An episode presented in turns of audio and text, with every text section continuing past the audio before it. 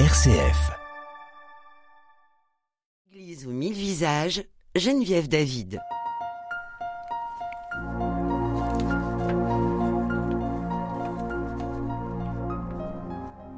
Bonjour et bienvenue dans l'émission Église aux mille visages. Aujourd'hui, Geneviève David à l'antenne pour cette émission hebdomadaire qui rend compte de la vie œcuménique dans le Loiret. Émission préparée par des chrétiens de différentes confessions.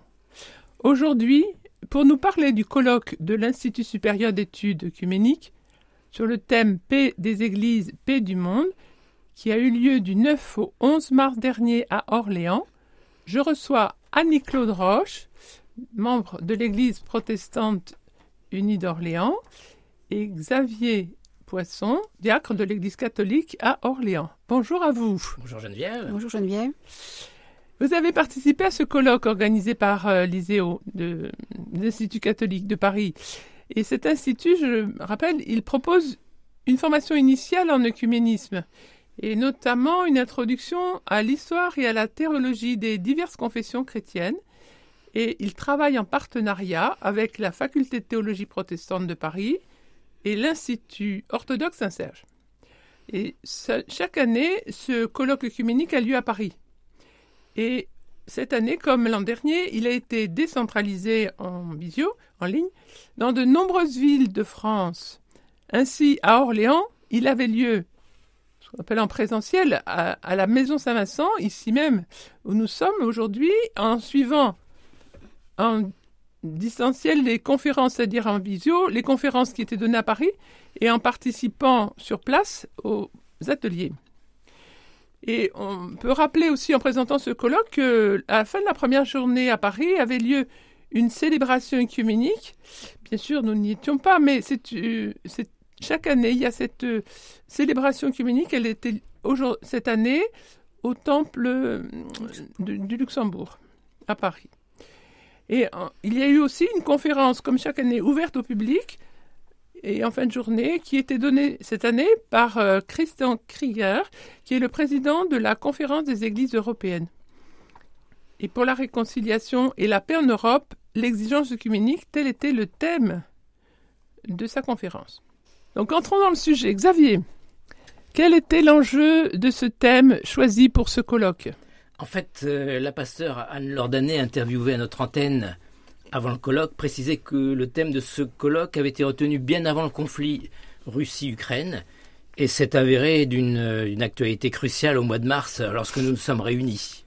Il s'agissait donc d'échanger dans quelle mesure l'écuménisme peut conduire à une culture de paix enracinée dans l'Évangile, au service d'une paix durable dans le monde. Alors pour euh, réfléchir sur ce thème, nous avons entendu des personnalités des différentes églises pour nous proposer un chemin de réconciliation pour une paix durable. Qu'est-ce que les chrétiens ont à dire sur le thème de la paix? Là où nous sommes, comment réfléchir ensemble? Et que pouvons-nous faire ensemble? Et quand on parle de paix, montrer que l'Évangile et les Écritures sont une base commune. Et pour ma première participation à ces rencontres, j'ai été très surpris d'abord par la diversité des intervenants. Et surtout par leur appel à se retrouver dans une histoire commune, qui est un gage de réconciliation. Bien, Merci euh, Xavier pour cette euh, introduction. Ensuite, Annie-Claude, après la présentation de ce thème, quelles étaient les trois parties euh, thématiques développées tout au long de ces trois jours? Il y a d'abord eu le christianisme, religion de paix, avec un point d'interrogation. Le mouvement écuménique, école de réconciliation, également point d'interrogation. Et enfin, les églises en dialogue, artisans de paix. La paix, c'est plus qu'un état de non-guerre. C'est avoir l'esprit libre, c'est la paix que l'on reçoit et qui nous transforme quand on l'accueille comme un don de Dieu. Alors, dans cette euh, première émission, euh, nous allons présenter plusieurs conférences. Annie-Claude, pour cette première journée, autour d'une approche biblique. Merci de nous parler de la première intervention. Alors, il s'agit de, de Sophie Ramon, religieuse de l'Assomption et, prof- et professeure à l'Institut catholique de Paris. Elle a présenté le thème Rechercher la paix et poursuis-la. La Bible comme ressource pour penser la construction de la paix. Elle nous a donné plusieurs passages de la Bible dans lesquels il est question de la paix. Le Seigneur est près des corps brisés. Dans le livre de Job, la paix est un des fruits de la réconciliation. Réconcilie-toi donc avec lui, Dieu, et fais la paix. Ainsi le bonheur te sera rendu. Dans l'évangile de Luc aussi. Ta fête t'a sauvé. Va-t'en en paix. Et dans l'évangile de Jean après la résurrection, la paix soit avec vous.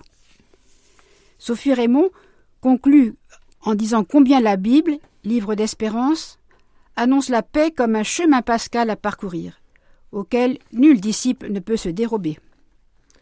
Xavier, ensuite, euh, vous avez été interpellé par ce mot de la paix dans les conférences suivantes. Oui, ce que j'ai retenu, c'est une définition. Qu'est-ce que la paix? Alors c'est la puissance du salut donné par Dieu. Va en paix. Il y a donc ce mouvement, va. La paix, c'est un chemin. La paix doit être demandée, reçue et cultivée. Voilà ce que je retenais. Et aussi que la suite de la conférence a consolidé cette notion de paix avec la conférence d'un orthodoxe de l'Institut Saint-Serge, André Lowski, pour, euh, qui nous a rappelé que la paix est un don de Dieu, une disposition intérieure nécessaire pour la prière. Il a fait une distinction entre la paix d'en haut, la paix intérieure et la paix du monde. Avoir reçu la paix de Dieu pour être en paix avec soi-même permet de construire la paix du monde. Alors j'ai noté une citation de Saint Séraphin de Sirov Trouve la paix et des milliers seront sauvés autour de toi. Il y avait aussi une autre conférence euh, sur euh, le combat intérieur. Le combat intérieur, voilà, c'est ça. Et alors, euh, c'était Frédéric Chavel, qui est professeur à, à, la faculté théologique protestante de Paris, qui a parlé à propos de Dietrich Bonhoeffer.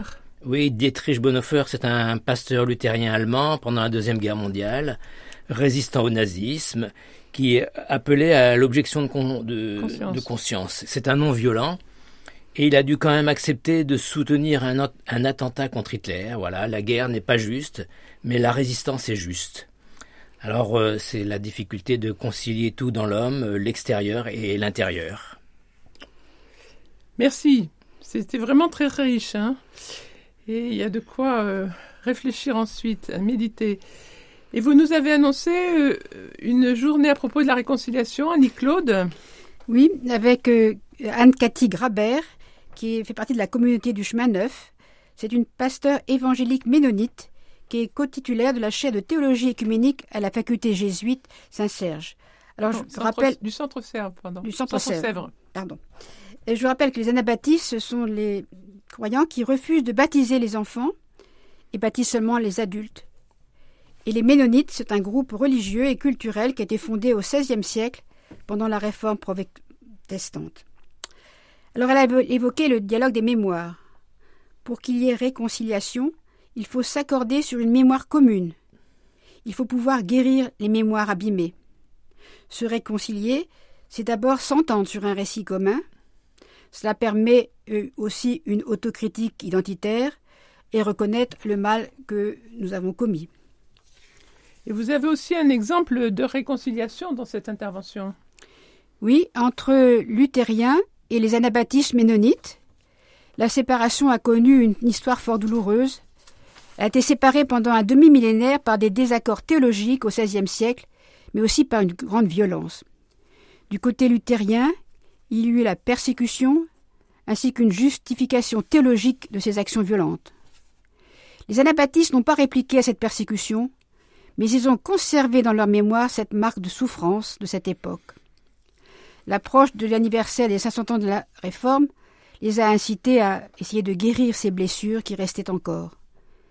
C'est donc dans un esprit de confiance que nos deux organisations mondiales créèrent en 2002 une commission d'études internationale luthéro-ménonite. Merci pour ce retour. C'était vraiment très fort, cette, euh, cette expérience euh, vécue qui était vraiment euh, très douloureuse, mais un beau chemin. Et ensuite, il y avait aussi un intervenant du groupe des Dombes, Xavier. Oui, oui, il y a eu un topo du père euh, Joseph Faméré. On peut peut-être dire un, deux mots, non du, Oui, bien sûr. Alors, lui, il appartenait à l'Institut théologie de Louvain. Oui, c'est ça, oui. Alors, le, le, groupe des Dombes, c'est un groupe de dialogue catholique protestant francophone Et ces travaux ont inspiré Vatican II et ce groupe des Dombes a été fondé en 37 avec le père Couturier qui a fondé aussi les semaines, de prière pour l'unité. Et le père euh, Faméré est convaincu qu'on ne peut plus aujourd'hui réfléchir théologiquement sur l'Église en dehors d'une perspective écuménique. Il nous a rappelé que ce groupe avait travaillé grâce à une méthodologie écuménique. Il s'agit de trouver un langage écuménique commun dans une démarche de repentance et de conversion, qui doit être aussi une démarche individuelle. Je pourrais juste rajouter que Elisabeth Parmentier, qui a été aussi euh, faisait la conférence, qui est doyenne de la faculté de théologie protestante de Genève et membre du groupe des Dômes, a beaucoup insisté sur le fait que les membres ne sont pas mandatés par les églises, ils sont seulement cooptés, donc ils ont une liberté d'expression. la diversité des langages est ainsi préservée. Et en fait, les documents se terminent seulement par un appel. Et hum, Annie-Claude, pour terminer cette euh, journée, le pasteur Christian Krieger, donc président de la conférence des églises européennes, a donné une conférence en soirée. Vous pouvez nous donner l'essentiel? Oui, dans cette conférence publique euh, pour la réconciliation et la paix en Europe, l'exigence écuménique, il a défini l'écuménisme comme une exigence de paix. Il a appelé à s'opposer à toute forme de nationalisme qui conduit à la suppression d'un autre peuple. Et il a souhaité le déploiement de toutes les initiatives écuméniques susceptibles de freiner cette peur de l'altérité. Merci pour ce retour. Euh, merci à chacun de vous, Annie-Claude et Xavier, de nous avoir euh, ainsi partagé l'essentiel de ces deux journées de ce colloque œcuménique de l'ISEO sur ce thème de paix des églises et paix du monde. Merci à Eleanor euh, pour la technique et vous pouvez euh, retrouver cette émission sur le site rcf.fr et à bientôt pour notre deuxième émission semaine prochaine. Au revoir.